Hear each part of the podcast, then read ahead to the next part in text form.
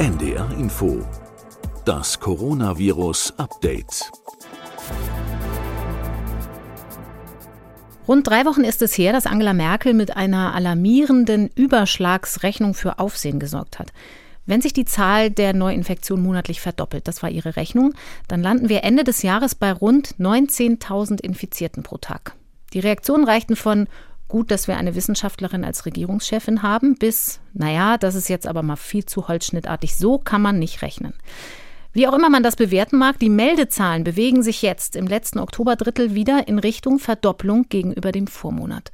Die Zahl der Neuinfektionen liegt bei der von Anfang April und der Anteil der positiven Tests ist so hoch wie seit Ende April nicht mehr. Trotzdem wird oft betont, die Lage ist nicht vergleichbar mit der im Frühjahr. Die Altersstruktur der Infizierten ist anders, die Krankenhäuser werden nicht unvorbereitet getroffen und die Wissenschaft weiß mehr über das Virus. Ist das alles uneingeschränkt richtig? Darüber wollen wir reden. Willkommen zur 61. Ausgabe unseres Updates. Ich bin Corinna Hennig. Heute ist Dienstag, der 20. Oktober 2020.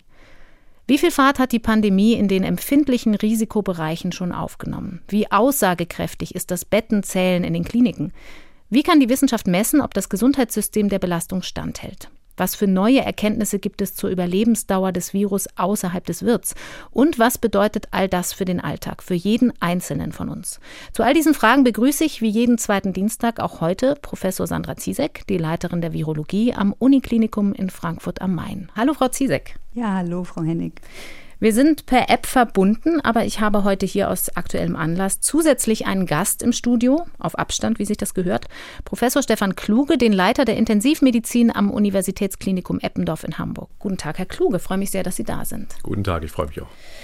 Wir wollen über die aktuelle Lage sprechen und darüber, wie sich die Situation in den Krankenhäusern noch entwickeln kann. Sie sind auch im Vorstand bzw. Präsidium der beiden wichtigsten intensivmedizinischen Gesellschaften. Und wir haben Sie heute eingeladen, weil wir gemeinsam der Frage nachgehen wollen, ist tatsächlich alles anders als im Frühjahr? Weil die Altersstruktur der Infizierten sich verändert hat und wird das womöglich noch so bleiben. Auch wenn die Zahlen rapide hochgehen, in den Krankenhäusern kommt das noch nicht so massiv an. Die Intensivstationen sind vergleichsweise leer, heißt es ja oft.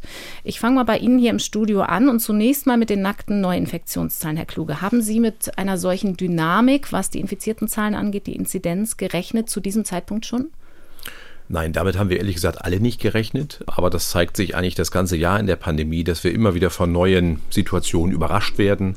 Und so war es hier auch. Ich glaube, keiner der Experten hätte so einen massiven Anstieg in Deutschland und in Europa jetzt zu diesem Zeitpunkt vorhergesagt. Also für später im Jahr hätte man das vermutet. Da haben wir es alle vermutet, weil es dann noch kälter ist, weil wir uns mehr in den Räumen aufhalten. Aber zu diesem Zeitpunkt kenne ich jetzt keinen Experten, der das so vorhergesagt hat. Frau Zizek, wir haben die Warnung vor dem Herbst ja oft und früh eben gehört. Ging das für Sie auch schneller als erwartet? Auf jeden Fall. Also gerade wenn man in unsere Nachbarländer schaut, nach Spanien oder Frankreich, da ist es ja eigentlich noch wärmer als jetzt bei uns. Und trotzdem ist es da schon zu einem wirklich massiven Anstieg der Infektionszahlen gekommen. Und das hat mich auch überrascht. Ich hätte damit eher so im November oder Dezember gerechnet. Und wenn man es jetzt mit der Influenza vergleicht, da kommt die Welle ja meistens erst so zum Jahreswechsel, also im neuen, Anfang neuen Jahr, im Januar oder sogar erst im Februar. Und ich denke, da haben viele gedacht, dass das einfach auch noch ein bisschen dauern könnte. Aber ja, wie schon Herr Kluge sagte, wurden wir da einfach eines Besseren belehrt. Nun muss man ja überhaupt erstmal unterscheiden zwischen Infizierten und Erkrankten. Und dann gibt es nochmal die schweren Verläufe, die im Krankenhaus landen und einige von denen dann auch auf der Intensivstation. Können Sie das quantifizieren, Herr Kluge, wie viele Infizierte anteilig hospitalisiert werden und wie viele intensivmedizinisch betreut werden müssen momentan? Ja, das können wir ganz gut quantifizieren. Ich glaube, das ist auch eine Stärke in Deutschland, dass wir gut vernetzt sind und das RKI haben. Und wir kriegen hier wirklich sehr gute Informationen vom RKI. Und die Daten zeigen uns, dass im Moment sechs Prozent der Testpositiven stationär aufgenommen werden. Und das ist eine ganz, ganz wichtige Zahl. Diese Quote lag mal bei über 20 Prozent auch in Deutschland. Und dann ist die Belastung fürs Gesundheitssystem natürlich viel höher. Wir wissen, dass ungefähr zwei Prozent der Testpositiven, Schrägstrich Infizierten, intensivpflichtig werden, aber erst am Tag 10 der Erkrankung. Und wir wissen einfach, dass im Moment diese Last dann auf den deutschen Intensivstationen noch weit unter 1000 Patienten liegt, dass es relativ moderat noch ist von den Zahlen. Aber wir wissen, dass die wirklich spät krank werden. Diese zwei bis sechs Prozent, die eine schwere Lungenentzündung entwickeln, die dann ins Krankenhaus müssen, das entwickelt sich, wie gesagt, erst im Verlauf am Tag 10. Das heißt, die Zahlen von heute wirken sich erst in circa zwei Wochen auf die Krankenhäuser aus. Das ist also ein Drittel der Menschen, die ins Krankenhaus kommen, die müssen auf die Intensivstation. Wie war dieses Verhältnis im Frühjahr, als Sie sagten, 20 Prozent, jeder fünfte Erkrankte landet im Krankenhaus? Ja, zu Beginn der ersten Welle sind wir immer davon ausgegangen, und das waren auch die Daten aus Asien, aus China, dass 5 Prozent der Patienten intensivpflichtig sind und 20 Prozent der Infizierten Testpositiven, ich sage das mal so, ins Krankenhaus müssen. Also die Quote war wesentlich höher, aber im Moment ist der Altersdurchschnitt der Infizierten in Deutschland weiter relativ gering, bei 39 Jahren. Das heißt, es erkranken vorwiegend Jüngere, die dann halt nicht schwer erkranken, sondern vielleicht auch nur testpositiv sind. Und äh, wenn wir aber wieder ein Eindringen haben in ältere Altersschichten, wie das europäische Nachbarländer haben, dann wird es natürlich zum Problem, weil der ältere Patient, der 80-Jährige, der testpositiv ist, der hat ein deutlich erhöhtes Risiko, stationär aufgenommen zu werden. Das liegt deutlich über 10 Prozent. Ja, und insofern müssen wir einfach aufpassen, dass wir uns an die Regeln weiterhalten.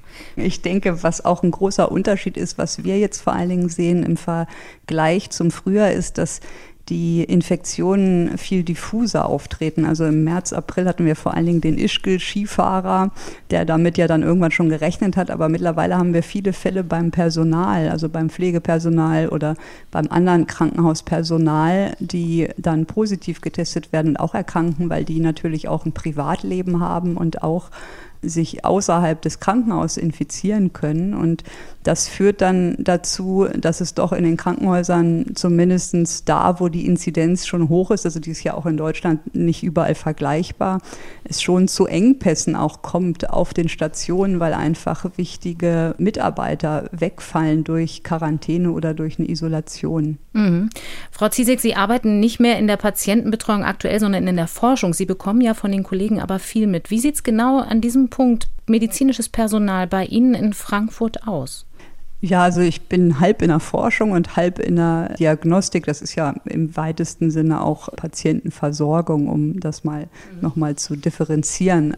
Und es ist so, dass wir halt im Frühjahr eigentlich gar keine Fälle hatten vom Personal, die betroffen waren, weil das halt alles noch relativ klare Cluster waren. Und das hat sich halt komplett geändert. Also bei uns ist es schon so, dass es immer wieder Fälle beim Personal gibt, die dann natürlich theoretisch Folgefälle haben können oder dazu führt, dass andere Leute, die haben ja wie gesagt auch in der Freizeit sind die oft befreundet und hatten dann vielleicht Kontakt, das wiederum dazu führen kann, dass es zu Quarantäne kommt. Und ich glaube, was man auch mal anschauen sollte oder was mich mal interessieren würde von Herrn Kluge, wie er das so einschätzt, also wie er das plant und vielleicht auch, auch mal erzählen kann, wie es generell mit der Pflege ist, wie viele Betten zum Beispiel auf Intensivstationen nicht zu belegen sind, weil es einen Mangel an Pflegekräften gibt. Das würde mich mal interessieren. Herr Kluge, direkt weitergegeben an Sie die Frage. Ja, der Pflegemangel ist eigentlich in der Intensivmedizin unser Hauptproblem, auch schon vor Corona gewesen. Wir haben Umfragen dazu gemacht und wir wissen auch, dass 20 bis 30 Prozent der deutschen Intensivbetten nicht bepflegbar sind. Die sind zwar physisch vorhanden mit Beatmungsgeräten und Monitoren, aber sie sind nicht bepflegbar gewesen, schon vor der Pandemie. Und wir haben ja in Deutschland die meisten Intensivbetten weltweit pro 100.000 Einwohner. Das ist auch gut. Das hat uns jetzt auch sehr geholfen in der Pandemie und wir haben ja auch weitere Betten aufgebaut und man sieht die vielen freien Betten im Divi-Intensivregister aber die sind nicht alle bepflegbar. Und das ist im Moment unser Hauptproblem. Wir müssen, glaube ich, die Arbeitsbedingungen und die Bezahlung für die Pflegekräfte verbessern, sonst werden wir weiter Probleme bekommen.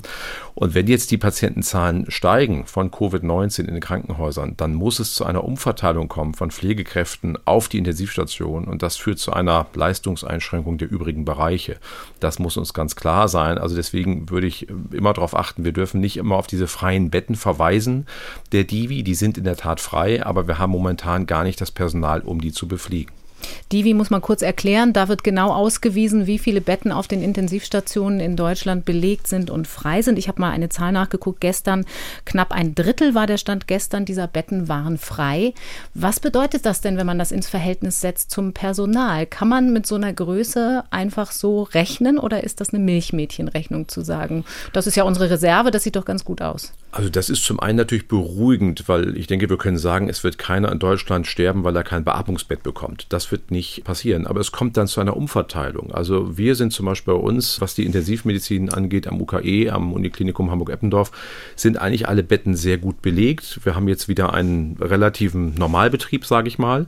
Aber wir haben jetzt mittlerweile schon wieder zwei Covid-Intensivstationen. Man muss auch einfach wissen, wir haben ja ganz klare Vorgaben der Hygiene des Gesundheitsamtes, was die Trennung von Covid-Patienten, Covid-Verdachtsfällen und sogenannten Quarantäne-Patienten, also die Kontakt hatten, vielleicht auch zu Hause mit Angehörigen, die Corona-positiv waren, angeht. Die dürfen zum Beispiel nicht vom gleichen Pflegepersonal betreut werden. Mhm. Und das heißt, wir haben zwei komplette Intensivstationen jetzt, die nur noch Corona-Patienten versorgen als Überbegriff. Und das führt zu einer Einschränkung der anderen Intensivpatienten. Das heißt, wir sind, wenn das so weitergeht, nicht mehr in der Lage, in Deutschland dann Patienten mit Schlaganfall, Herzinfarkt, Krebserkrankung so gut zu versorgen wie sonst auch. Und das muss uns allen klar sein, weil halt auch Pflegekräfte dann fehlen, weil Betten fehlen dann die im Moment nicht betrieben werden können durch mangelndes Pflegepersonal. Also da muss es zu einer Umschichtung dann kommen und dann führt das zu Einbußen im operativen Betrieb oder auch in der konservativen Medizin. Meine Zeit auf Intensiv ist ja jetzt schon ein bisschen länger her. Ich erinnere mich aber immer noch gut daran, muss ich sagen. Und das war jetzt natürlich nicht in einer Zeit, wo SARS-CoV-2 eine Rolle spielte, aber schon die Influenza. Und was mich noch interessieren würde, vielleicht können Sie noch ein bisschen erzählen, wie die Versorgung dieser Patienten mit Covid-19 aussieht. Also was bedeutet das auch für das Personal an zum Beispiel Schutzausrüstung oder wenn jemand gelagert werden muss und ja nochmal ein bisschen so darzustellen, was das Besondere dieser Patienten auch ist. Ja, die Patienten, die auf die Intensivstation kommen mit Covid-19, haben ja im Prinzip eine Lungenentzündung. Das ist ein relativ uniformes Krankheitsbild. Die brauchen eine Sauerstoffunterstützung, die kriegen Sauerstoff und die kriegen dann verschiedene Formen der Atemunterstützung, sei es so eine Maskenbeatmung, nicht invasive Beatmung, sei es eine hochkonzentrierte Sauerstofftherapie oder wenn das gar nicht mehr geht, um die Sauerstoffversorgung zu gewährleisten, halt die sogenannte Intubation und mechanische Beatmung. Und dann machen wir noch weitere Verfahren wie die Bauchlagerung oder in ganz schweren Fällen auch so eine extrakorporale Membranoxidierung, sprich ECMO-Therapie. All das ist aber ein hoher Pflegeaufwand, der erforderlich ist. Diese Lagerung zum Beispiel, da braucht man fünf Menschen, also vier Pflegekräfte, einen Arzt, um so jemanden komplett auf den Bauch zu drehen. Und wir brauchen daher einen erhöhten Personalschlüssel und wir müssen, Sie haben es ja gesagt, auch sicherstellen, dass die Mitarbeiter sich nicht infizieren. Wir machen viele Verfahren wie die Intubation oder auch Maskenbeatmung, die zu einer Verwirbelung von Luft aus dem Rachen führt. Das heißt, da ist ein erhöhtes Mitarbeiterrisiko, deswegen brauchen wir natürlich die Schutzkleidung.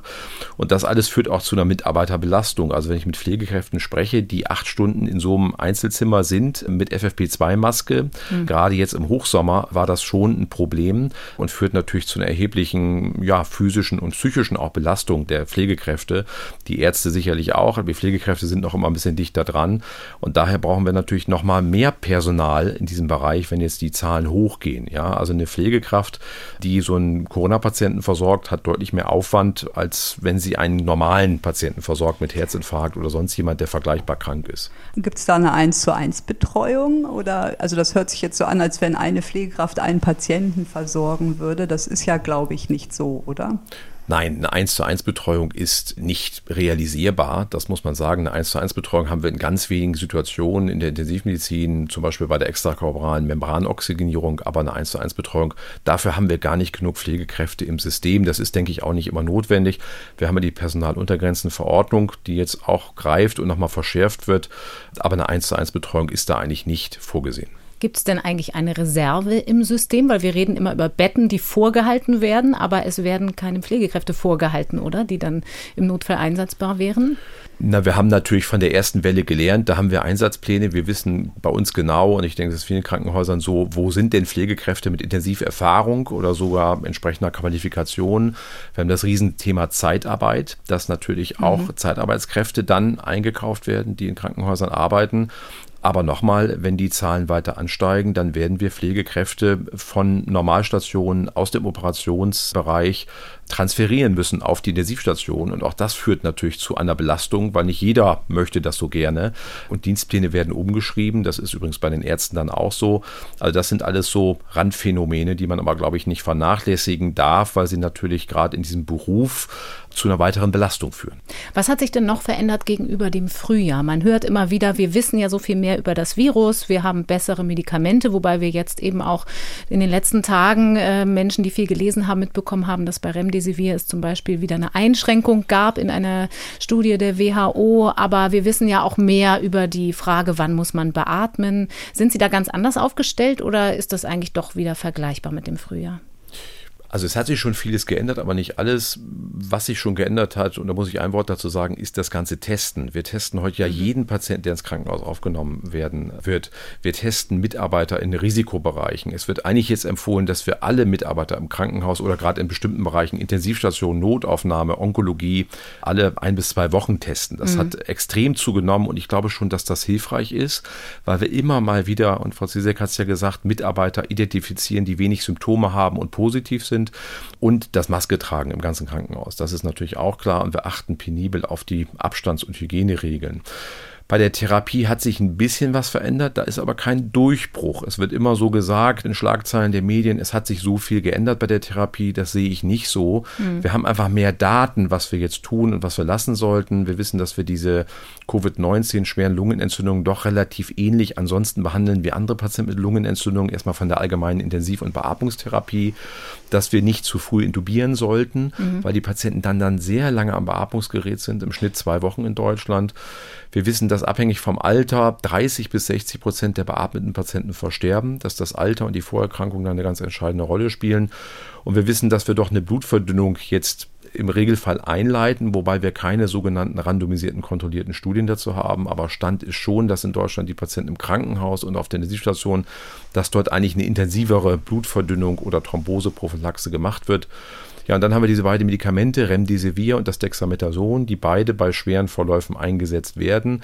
Aber auch da ist es so, dass das Dexamethason zwar die Sterblichkeit reduziert, beim Remdesivir haben wir diese Daten ja nicht, aber es ist natürlich auch kein Durchbruch. Es ist so, dass trotzdem 30 Prozent der Beatmeten mindestens versterben. Und insofern muss die Forschung einfach weitergehen und natürlich hoffen wir sehr auf die Impfung.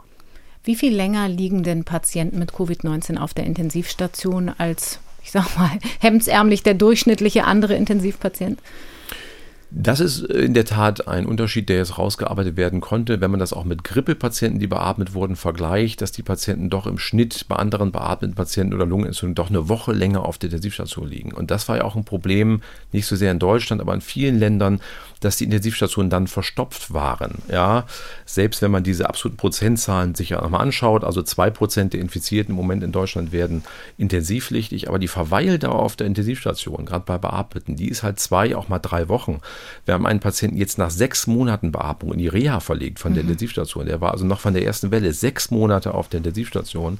Und das führt dann natürlich dazu, gerade in Ländern mit wenig Intensivreserve, dass sie einfach zu wenig Intensivbetten haben. Wir haben ja eben schon kurz darüber gesprochen, dass das Virus so in die Bevölkerung, in die allgemeine Bevölkerung diffundiert. Das hat Frau Zizek eben gesagt. Die Altersstruktur hat sich verändert. Sehen Sie denn auf den Intensivstationen auch mehr jüngere Patienten? Das ist klar altersabhängig. Wir sehen überwiegend Patienten ab 50, ab 60 mit deutlichen Vorerkrankungen. Wir sehen ganz selten mal Patienten unter 40. Das ist einfach eine statistische Frage, die mhm. gibt es.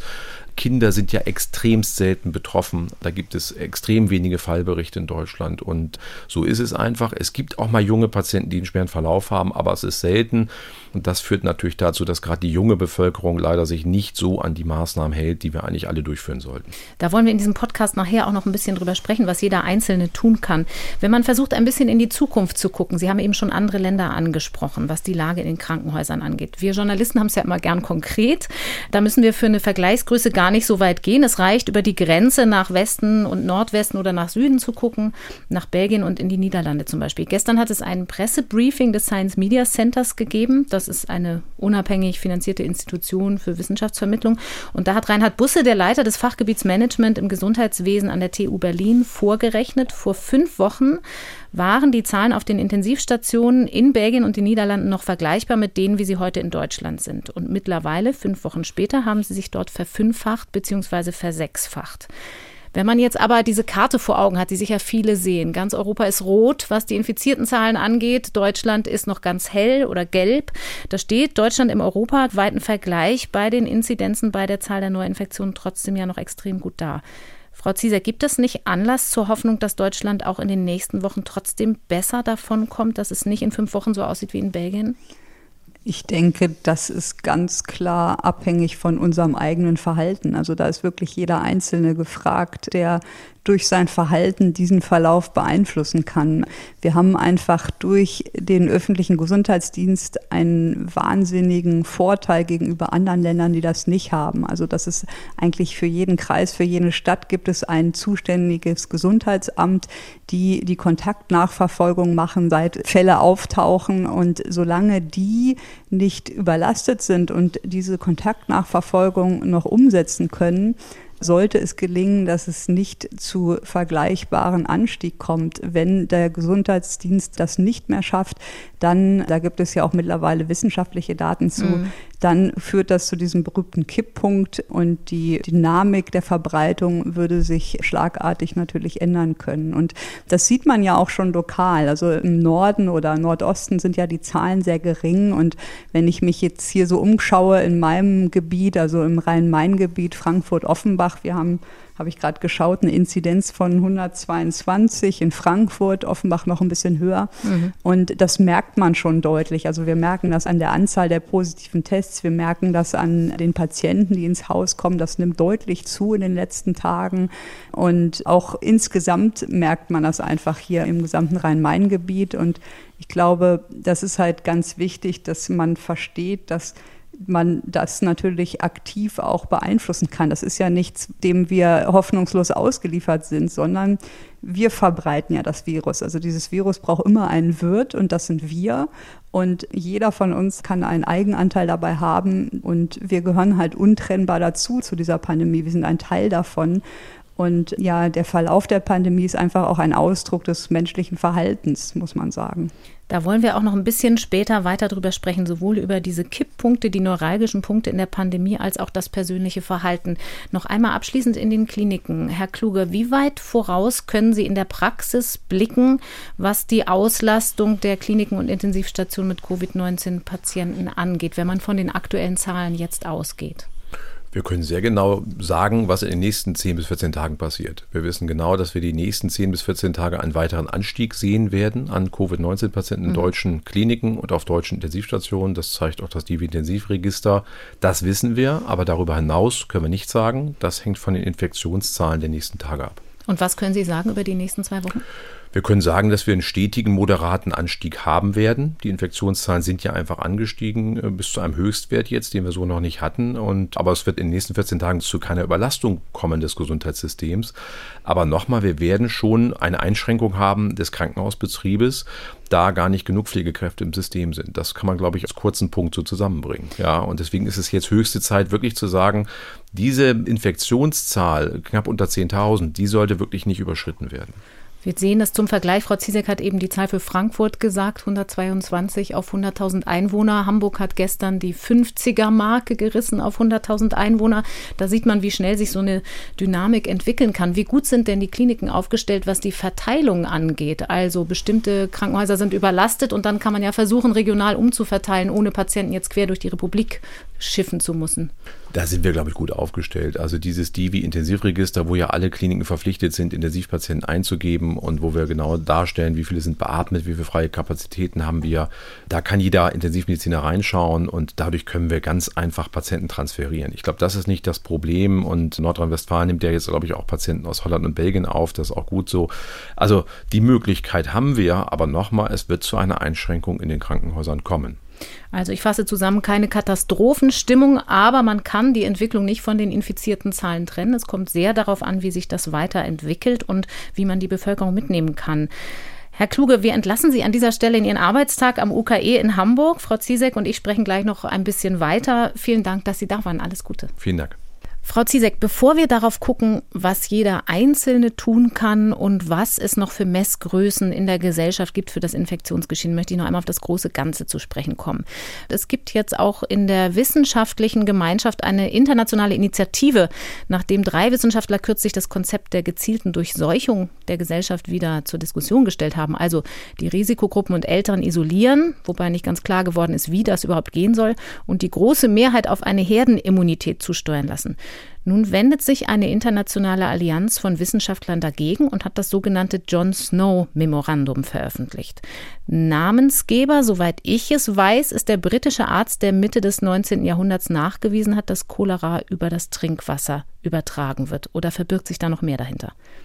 Genau, John Snow war ein Arzt aus Großbritannien und hatte bei einem Ausbruch im Trinkwasser durch Nachverfolgung, und das ist, glaube ich, einer der Gründe, warum das so heißt, der Toten rausfinden können, wo dieser Ausbruch entstanden war. Aber Jon Snow ist, wie ich gelernt habe, auch ein Fernsehstar von Game of Thrones und der hat immer gesagt, Winter is coming. Und deswegen hatten die Kollegen diesen Namen gewählt für ihre Veröffentlichung, die ja auch von verschiedenen deutschen Forschern und Wissenschaftlern unterschrieben wurde.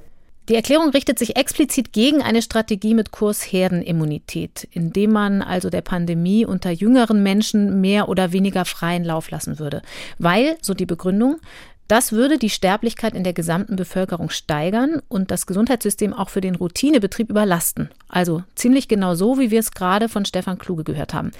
Außerdem herrscht in der Forschung weiter Unklarheit darüber, ob und in welcher Form es nach überstandener Infektion mit dem Coronavirus eine Immunität gibt. Das ist ein Punkt, den wir in einer der nächsten Podcast-Folgen sicher auch nochmal etwas vertiefter besprechen werden. Frau Ziesek, We need to act now heißt es in der Überschrift des John Snow Memorandums. Wir müssen jetzt handeln. Unterstützen Sie das auch? Ja, ich habe auch unterschrieben. Also wenn man diesem Memorandum folgt, dann bleibt eigentlich keine Alternative dazu, jetzt nochmal drüber nachzudenken, was muss jetzt getan werden. Winter is coming, die Zahlen gehen hoch und wir haben eben schon ja auf die Krankenhäuser geguckt. Eine der Autorinnen und Erstunterzeichnern dieses John Snow Memorandums ist Viola Priesemann, die am Max-Planck-Institut für Dynamik und Selbstorganisation in Göttingen Forschungsgruppenleiterin ist und die in einer Modellierung sich auch mit den Kipppunkten, über die wir eben schon gesprochen haben, befasst hat. Also nicht nur mit den Krankenhäusern, sondern auch mit der Frage der Nachverfolgung und in einer Studie auch die Frage der zu erwartenden Todesfälle versucht hat zu untersuchen. Da hat man geguckt, wie sich die altersabhängige Infektionssterblichkeitsrate entwickelt und mit den Vorhersagen mit der Realität abgeglichen. Kann das diese auffällige Diskrepanz, die immer als Argument ins Feld geführt wird für, es ist ja alles nicht so schlimm. Die Zahl der Neuinfektionen steigt, die Todesfallzahlen steigen aber nicht. Kann diese Diskrepanz damit erklärt werden? Also die Frau Priesemann hat insgesamt zwei ganz wichtige Publikationen gerade auf Preprint-Server veröffentlicht. Mhm. Das eine ist dieses Papier zum Kipppunkt Contreras et al. Und da hat sie ein Modell geschaffen, also ein SIR-Type-Modell. Das ist ein mathematisches Modell für Infektionskrankheiten und berücksichtigt, also SIR steht für susceptible, also wer ist empfänglich für die Infektion, I, wer ist infectious, wer ist ansteckend und infiziert, R, wer ist recovered, also ausgeheilt und setzt halt da in diesem Modell die Zahlen von Deutschland ein, um zu überprüfen, was, ja, was passiert eigentlich, wenn man nicht mehr nachverfolgt. Und mhm. das hat sie dann Kipppunkt genannt, wenn dieser öffentliche Gesundheitsdienst, über den wir ja kurz schon gesprochen haben, nicht mehr die Kontakte nachverfolgen kann. Also normalerweise äh, oder im Sommer haben wir das ganz gut gesehen, dass die Gesundheitsämter die Kontakte schnell nachverfolgt haben, das relativ vollständig war, das sagt sie auch. Es gab kaum eine Dunkelziffer bei den Infektionen.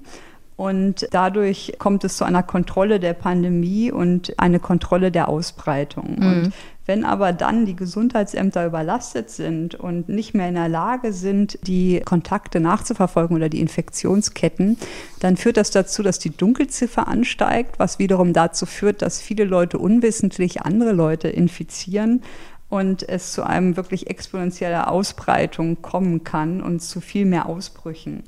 Und deswegen sagt sie auch, dass das so wichtig ist. Also man schätzt, dass ungefähr die Hälfte der Ausbreitung dieser Infektion eingedämmt werden kann, wenn das Gesundheitsamt arbeitsfähig ist und die Fälle nachverfolgen kann.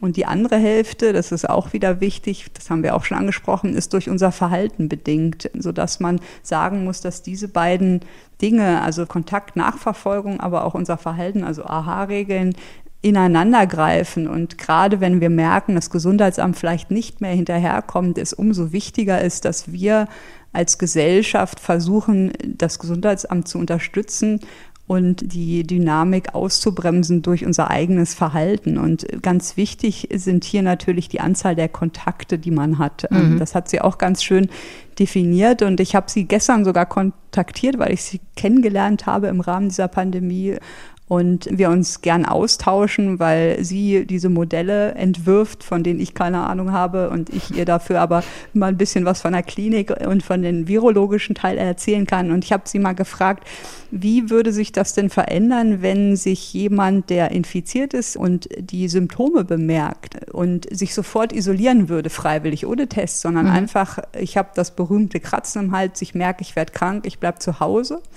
und lass mich testen, aber ich äh, schränke meine Kontakte komplett ein, wenn ich nicht weiß, ob ich es habe. Mhm. Und da hat sie gesagt, wenn sich 25 Prozent der Träger isolieren würden, sobald sie Symptome hätten, dann könnte man sich 10 Prozent mehr Kontakte erlauben insgesamt und die Ausbreitung würde dann stabil bleiben. Wenn es 50 Prozent wäre, könnte man sogar 20 Prozent mehr Kontakte erlauben. Also das zeigt dieses enge Zusammenspiel zwischen Anzahl der Kontakte und Ausbreitung. Mhm. Und wenn sich 50 von 100 symptomatischen Personen isolieren würden, würde man vermeiden, dass es rund weitere 10 bis 20 direkte Infektionen geben würde.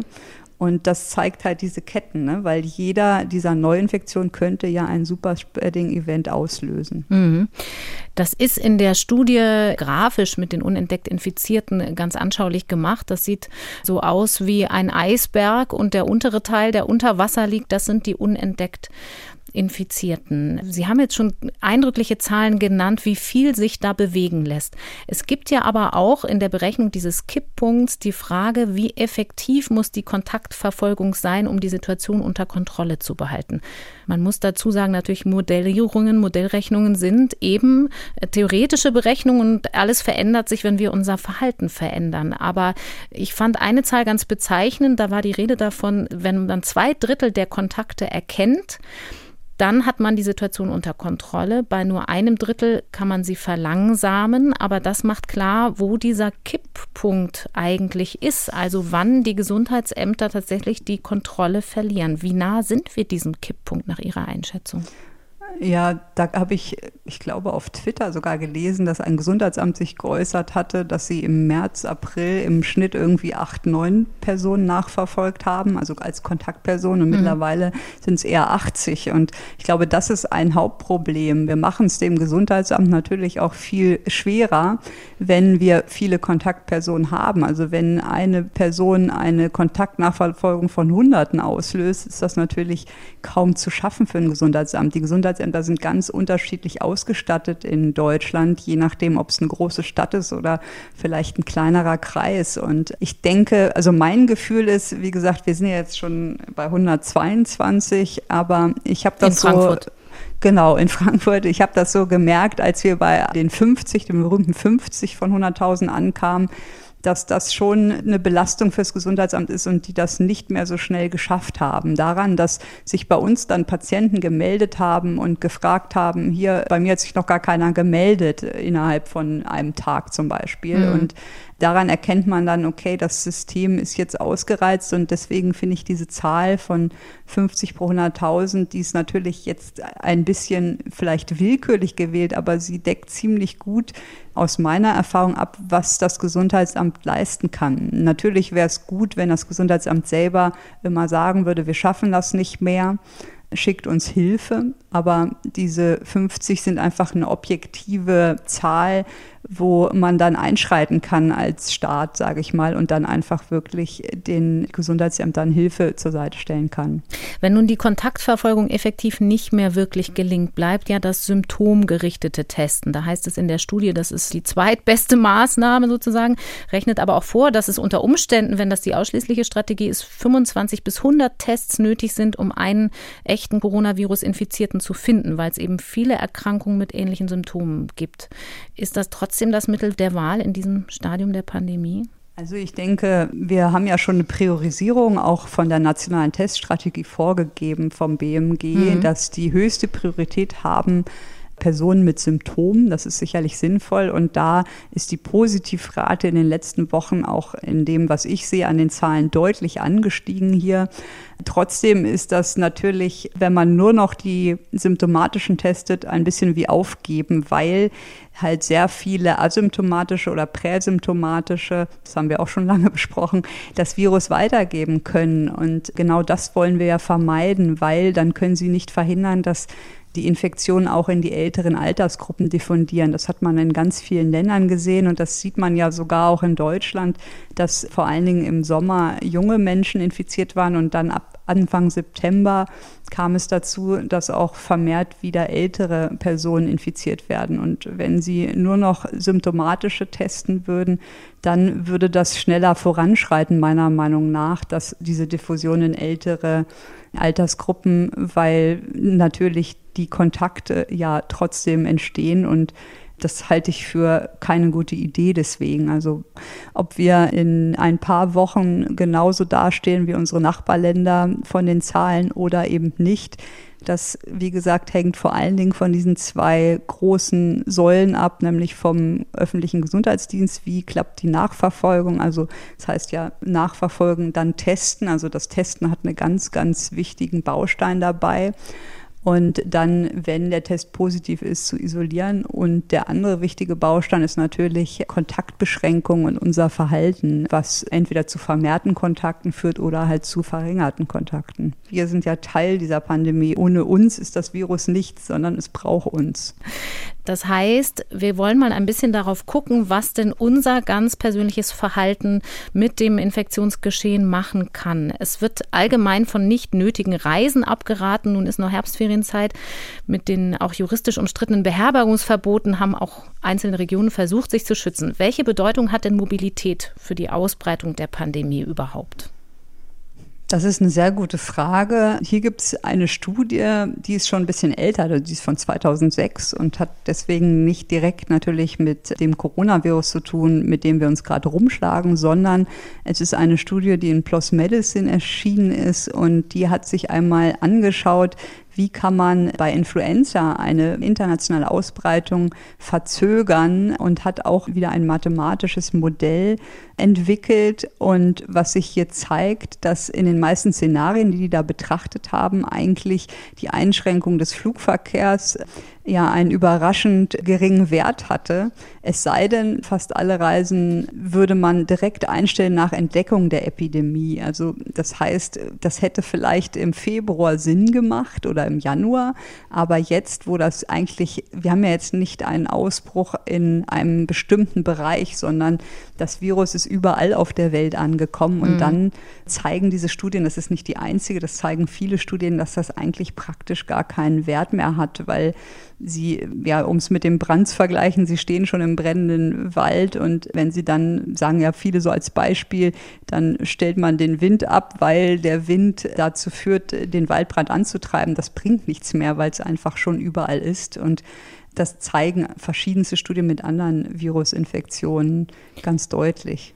Das heißt, die Argumentation, die politische aber, wenn es im Berchtesgadener Land jetzt so wahnsinnig hohe Zahlen gibt, dann ist die Rede davon, dass die so hoch sind, weil die Grenze zu Österreich so nah ist. Ist das also Quatsch? Quatsch würde ich jetzt auch nicht sagen. Es kann schon sein, dass natürlich viele, die da pendeln mit dem Virus und viele Kontakte haben und infiziert sind, das Virus dahin getragen haben, aber auch andere Grenzen, zum Beispiel, da ist es ja nicht so abbildbar. Ne? Wir haben ja noch mehr mhm. Außengrenzen. Wie gesagt, ich, ich schiebe das eher aufs Verhalten als auf die Reise. Was mir selber auffällt, ist, dass, wenn man mal das Beispiel Holland nimmt, also ich war im Sommer eine Woche in Holland und da war es so, dass die in Holland, anders als wir, die schon Mundschutz in, in Geschäften hatten, also Mundschutzpflicht hatten, hatten die das nicht. Und da hat man stattdessen sich die ganze Zeit die Hände desinfizieren müssen in jedem Laden, aber Mundschutz hat da keiner getragen. Und dann kam ich mir als Deutscher, sage ich mal, wirklich blöd vor, weil ich dann natürlich am Anfang immer einen Mundschutz aufgesetzt habe und habe dann auch gedacht, so, hm, macht man das jetzt weiter und wird dann auch verunsichert, weil wenn die anderen es nicht machen, machen, dann mache ich es halt auch nicht. Und ich glaube, das ist auch etwas, was jetzt gerade wichtig ist, Und was auch ein Unterschied ist zu Holland, dass man einfach auch denken muss, jetzt, wenn der andere sich nicht dran hält, dann muss ich noch mehr machen und nicht denken, jetzt brauche ich es auch nicht mehr machen. Also das ist so eine innere Einstellung, denke ich. Und ich glaube, das ist, was vielen nicht bewusst ist, dass es auf jedes einzelne Verhalten jetzt ankommt von jedem von uns und dass wir es einfach alle richtig machen sollten oder jeder von uns. Und wenn wir ein Beispiel haben, dass sich jemand nicht dran hält, das nicht dazu führen sollte, dass der andere es dann auch nicht macht, sondern im Gegenteil, das muss er deswegen noch mehr machen. Das heißt, bei der Mobilität ist es weniger die Frage der Bewegung, sondern des Verhaltens durch die Bewegung, also die Kontakte, die dabei entstehen in Warteschlangen und so weiter, im Flugzeug zum Beispiel. Das denke ich schon, ja. Also wie gesagt, natürlich, wenn da jetzt viele infiziert sind und dauernd über die Grenzen fahren, ist das irgendwie erklärbar, aber es macht eigentlich keinen Sinn. Das Verhalten, wie gesagt, ist viel, viel wichtiger und wir haben ja jetzt in verschiedenen Bereichen in Deutschland einen deutlichen Anstieg und irgendwann ist das so eine Dynamik, die sich verselbstständigt, einfach äh, durch diese berühmte Kipppunkt, den es da gibt und es ist schwer jetzt zu sagen, ob wirklich die Reisen daran schuld sind. Ich glaube halt, wenn man mal auf dieses schaut, auf das Beherbergungsverbot innerhalb Deutschlands, das halte ich jetzt für nicht gerade sinnig, weil das ja korreliert mit ihrem Wohnort. Und mhm. es gibt ja ganz viele Pendler und da wird es schon irrsinnig, weil wenn sie den ganzen Tag in einem Risikogebiet sich aufhalten, weil sie dort arbeiten, aber in einem Nicht-Risikogebiet wohnen, dann können sie trotzdem überall übernachten und haben aber wahrscheinlich genau das gleiche Risiko oder ein höheres Risiko als andere. Und Deswegen ist das natürlich nicht wirklich sinnig, das so umzusetzen. Und ich finde es auch für innerhalb eines Landes sehr schwer und nicht gerade förderlich, muss ich sagen. Trotzdem sind ja jetzt alle Leute aufgerufen, nicht nötige Reisen zu unterlassen. Also am besten jetzt keine Urlaubsreise zu unternehmen, weil da eben Kontakte entstehen, weil man sich anders verhält. Was ist denn mit denen, die trotzdem reisen müssen, beruflich mit Zug oder Bahn? Da bleibt ja die Frage, wie kann ich unterwegs das Ansteckungsrisiko minimieren? Wir haben vor ein paar Wochen schon mal über die Studien gesprochen, die Sie auch persönlich mit durchgeführt haben zur Ansteckung auf Flügen. Welche Rolle spielen denn, was haben Sie da rausgefunden, Masken tragen und auf Abstand sitzen nach Ihrer Erkenntnis im Flugzeug, aber auch in der Bahn? Die Leute sitzen ja doch meistens dann direkt nebeneinander wie immer. Ja, also hier ist es, wie es zu erwarten ist, je näher Sie jemanden sitzen, der infiziert ist, umso höher ist die Wahrscheinlichkeit, dass Sie sich infizieren, so grob gesagt. Also gerade in Flugzeugen gibt es da ja bei anderen Infektionskrankheiten diese Abstandsregeln, also Two-Row-Rule, also dass man zwei Reihen weiter weg sitzt, dass das, das Risiko dann einfach abnimmt. Und ich denke, dass das auf jeden Fall sinnvoll ist, dort weiterhin Masken zu tragen und dadurch das Risiko weiter zu reduzieren. Aber natürlich ist das auch ein Risiko, wenn sie sich unter viele Leute begeben. Und deswegen sollte man das immer gut abwägen. Und das sind, glaube ich, auch so kleine Alltagsentscheidungen, die wir im Moment immer treffen können, dass man vielleicht eben nicht mit den öffentlichen Verkehrsmitteln zur Arbeit fährt, sondern mit dem Fahrrad und sich bewusst dafür im Moment entscheidet. Frau Ziesek, Sie haben eben schon am Beispiel Holland das Händedesinfizieren ins Spiel gebracht und das Händewaschen. Das Virus kann nicht lange auf Oberflächen überleben. Das war grob gesagt die Erkenntnis, die sich im Frühjahr durchgesetzt hatte. Es ist empfindlich, weil es ein behülltes Virus ist und es trocknet im Zweifel schnell weg. Nun gibt es aber eine neue Studie zur Frage, welche Rolle spielt die Temperatur für die Überlebensdauer des Virus auf verschiedenen Oberflächen. Diese Studie hat es auch in die eine oder andere Schlagzeile geschafft und deshalb haben auch viele unserer Hörerinnen und Hörer danach gefragt. Da hieß es dann, das Virus kann bis zu 28 Tage auf glatten Oberflächen überleben. Müssen wir die Erkenntnis vom Frühjahr also korrigieren? Nee, also erstmal ist es so, dass wir das so einschätzen im Moment, dass diese Art der Übertragung eine verringerte Rolle spielt, aber die natürlich auch möglich ist. Mhm. Und die Übertragung von Tröpfchen oder Aerosolen ist viel wahrscheinlicher. Wie groß der Anteil von Schmierinfektionen ist, weiß man nicht genau. Ich glaube so, man schätzt 10 bis 16 Prozent ungefähr. Und das ist im Vergleich zum Beispiel zu den Rhinoviren, die uns den Schnupfen im Moment häufig machen, viel, viel geringer. Also man muss dazu sagen, ich habe mir die Studie mal angeguckt und die haben ja was gut ist, mit infektiösen Viren gearbeitet. Die haben jetzt nicht geguckt, ob man RNA nachweisen kann, also das Genmaterial, sondern die haben wirklich geguckt, können die Viren überleben und haben wieder infiziert neue Zellen, um das zu beweisen. Und was aber mir aufgefallen ist, zum einen haben die alle Experimente im Dunkeln durchgeführt, also mhm. ohne UV-Licht, weil UV-Licht das Virus inaktiviert. Und deswegen ist das auf die normale Welt nicht unbedingt übertragbar. Und neben UV-Licht fehlt natürlich auch andere Wettereinflüsse, die es dem Virus schwerer machen. Was man sagen kann an der Studie, und das ist auch so, dass je niedriger die Temperatur ist, desto stabiler sind Viren. Das kennen wir im Labor auch. Wenn wir Viren lagern, dann packen wir die in den Kühlschrank oder frieren sie sogar ein. Und das ist, denke ich mal, nicht überraschend. Und was die gesehen haben, ist, dass ein Virus stabiler wird, je kälter es ist. Also bei mhm. 20 Grad waren es dann diese 28 Tage unter diesen nicht realistischen Bedingungen.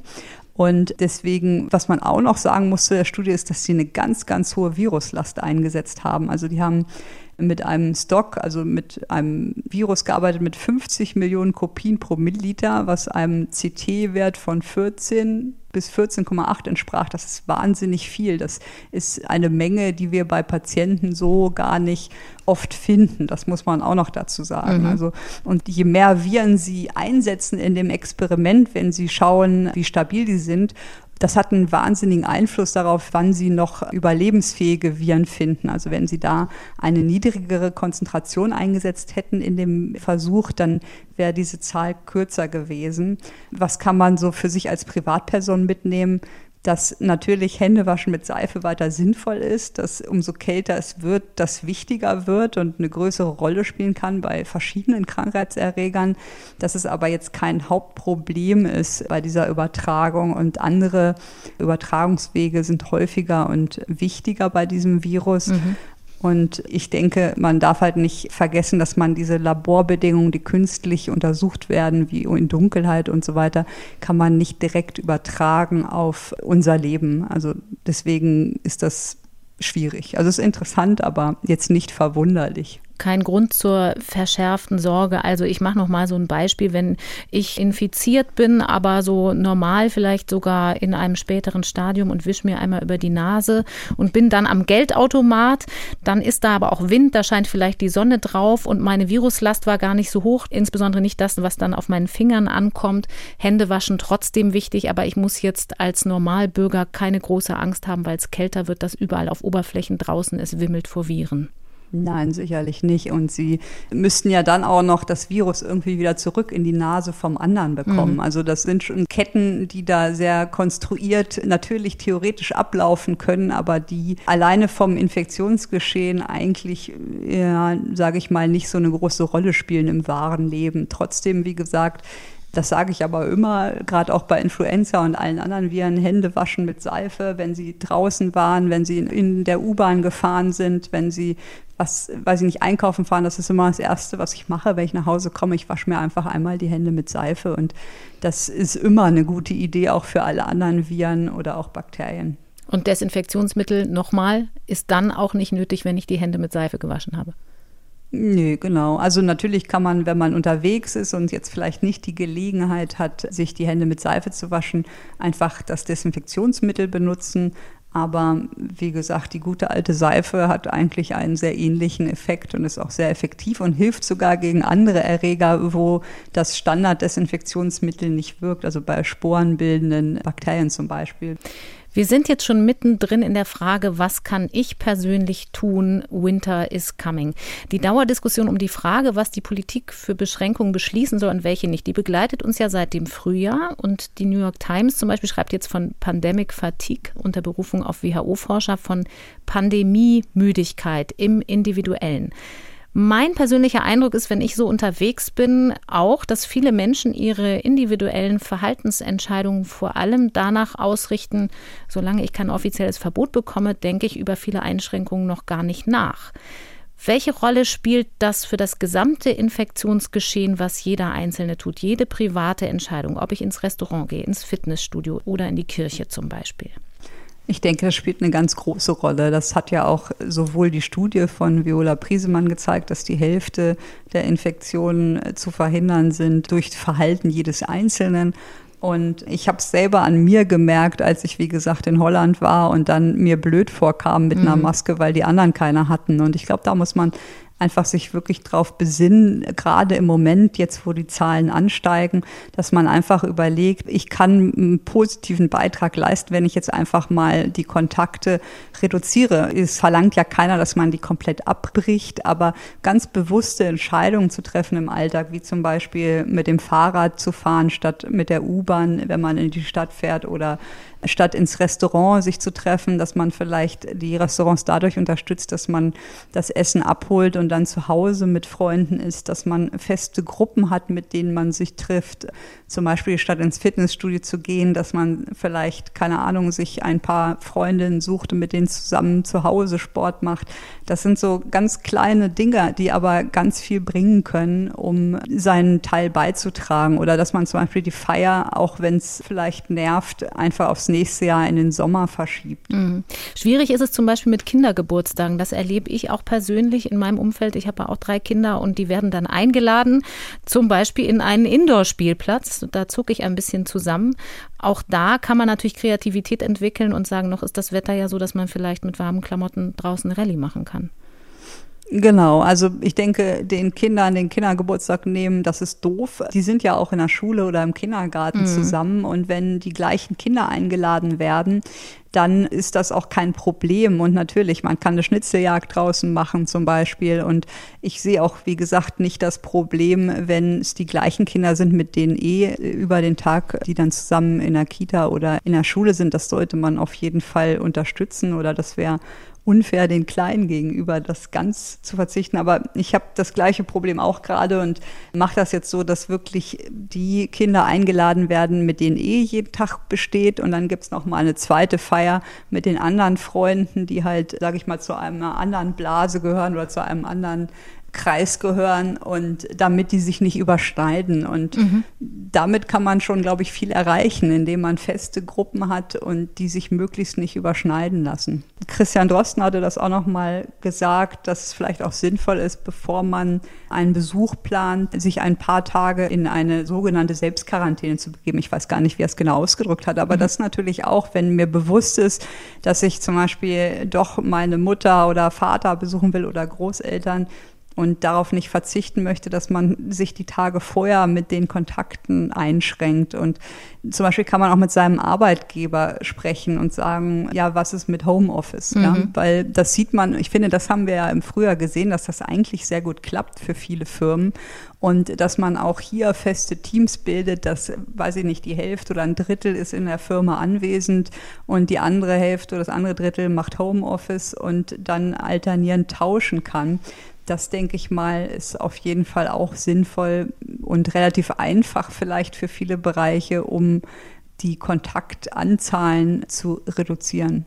Da sind wir wieder bei der Frage der Cluster, die entstehen können. Auch wenn das Virus überall in die Gesellschaft eingesickert ist, gibt es ja trotzdem nach wie vor diese Gefahr der Clusterbildung. Aber bei Kindern lässt es sich eben nicht ganz vermeiden. Wie machen Sie das, wenn Sie Freunde treffen wollen? Alle haben ja Angst davor, dass es wieder wie im Frühjahr wird, dass manche Menschen vereinsamen, die keine Familie haben, gerade die älteren Leute.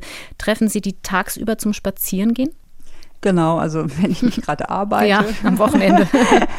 genau, aber ich versuche halt schon dann am Wochenende rauszugehen. Im Moment ist das ja, wenn es nicht gerade regnet und die Sonne scheint, sogar sehr nett, dass man sich auf dem Spielplatz trifft oder im Park trifft oder ja bewusst einen Kaffee draußen trinkt. Und ich vermeide das schon, mich in geschlossenen Räumen zu treffen und selbst wenn das nicht geht, dann würde ich es eher zu Hause machen und gut lüften oder sich auf den Balkon setzen, wer einen hat.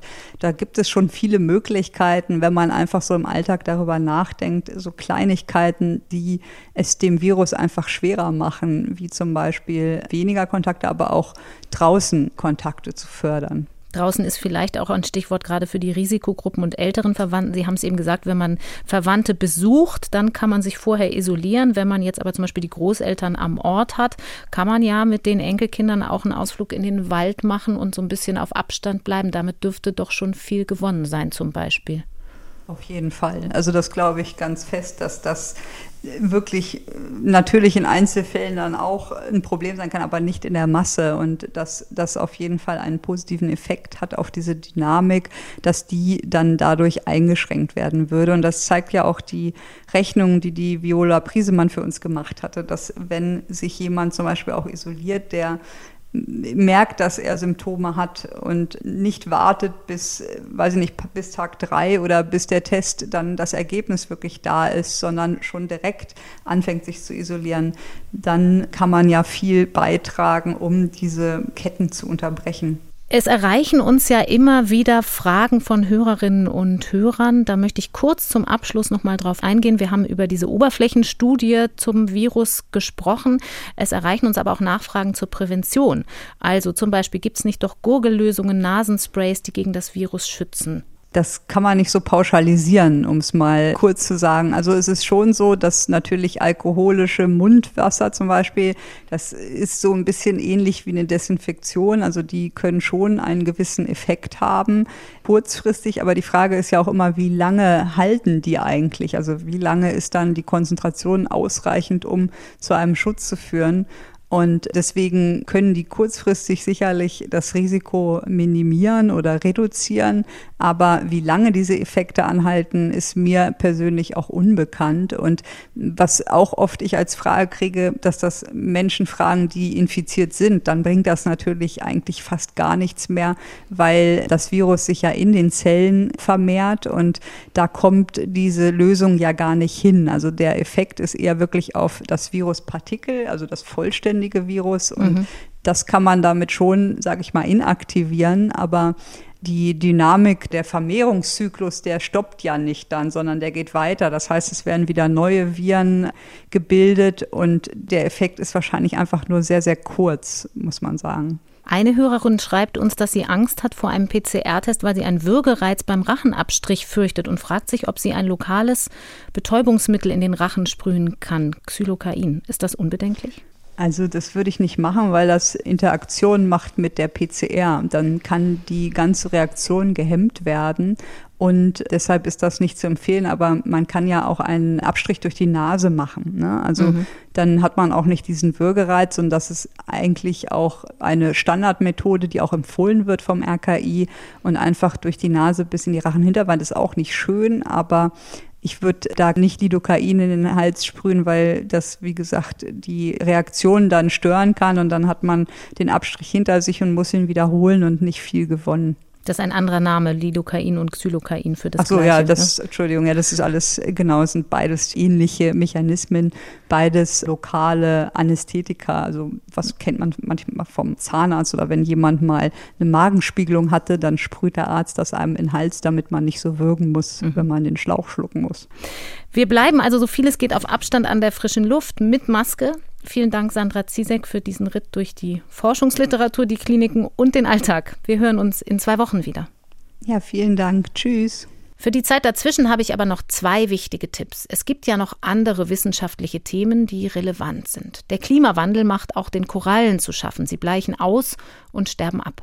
Am Great Barrier Reef entwickeln Forscher gerade Möglichkeiten einzuschreiten. Welche Rolle Schneekanonen dabei spielen können, darüber sprechen wir in unserem Wissenschaftspodcast Synapsen, zu finden unter anderem in der ARD Audiothek. Und dort gibt es auch andere Podcasts, wenn Sie das Bedürfnis haben, den Corona-Nachrichten mal für eine Weile zu entfliehen, in eine ganz andere Welt. Eat, Read, Sleep. Bücher für dich. Ein Podcast vom NDR.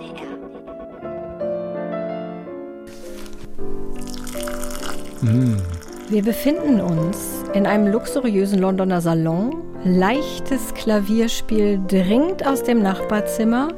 Der Butler kommt rein und bringt Gurkensandwiches. Mhm. In welchem Buch befinden wir uns? Bam! Und Daniel guckt mich schon wieder schon mit wieder. seinem entsetzten Quizgesicht an. ähm, es ist offensichtlich ein Buch, das man kennen muss. Oscar Wilde, The Importance of Being Earnest. The Importance of Being Earnest. Und da werden diese ähm, Gurken-Sandwiches gereicht. Ja, direkt, äh, direkt auf der ersten Seite, im ersten Akt, in der Sehr ersten schön. Szene. Mhm. Könnte aber auch Sherlock Holmes sein, sicherlich mit Gurken-Sandwiches. Oder ein Jane Austen-Roman. Oder bei den Brontes bestimmt auch. Ich finde, das ist ein Essen, was einen sofort an englische Tea Time erinnert, natürlich, aber auch an englische Literatur, finde ich. Findest nicht? Das stimmt, das ist auch wirklich auch sehr lecker. Ist ja. auch schnell gemacht, glaube ich, ne? War zum Glück schnell gemacht. Und so ein kleiner Earl Grey extra dazu, frisch aufgedampft. Sehr schön. Eat, Read, Sleep. Bücher für dich. Ein Podcast vom NDR. Der NDR Bücher Podcast Eat, Read, Sleep. Alle 14 Tage neu in der ARD Audiothek. Und auch unser Coronavirus-Update findet ihr, finden Sie dort am kommenden Dienstag wieder, dann im Gespräch mit Christian Drosten. Wenn Sie Fragen haben an unsere beiden Virologen, wenn ihr Fragen habt, dann mailt uns gerne unter meinefrage.ndr.de. Bleibt mir noch, mich zu bedanken bei Katharina Marenholz für redaktionelle Unterstützung, bei Nele Rössler für Recherche, bei Viola Priesemann und Dirk Brockmann für wissenschaftliche Beiträge und bei Florian Teichmann für den technischen Support. Mein Name ist Corinna Hennig. Danke fürs Zuhören und bleibt gesund. Das Coronavirus Update. Ein Podcast von NDR Info.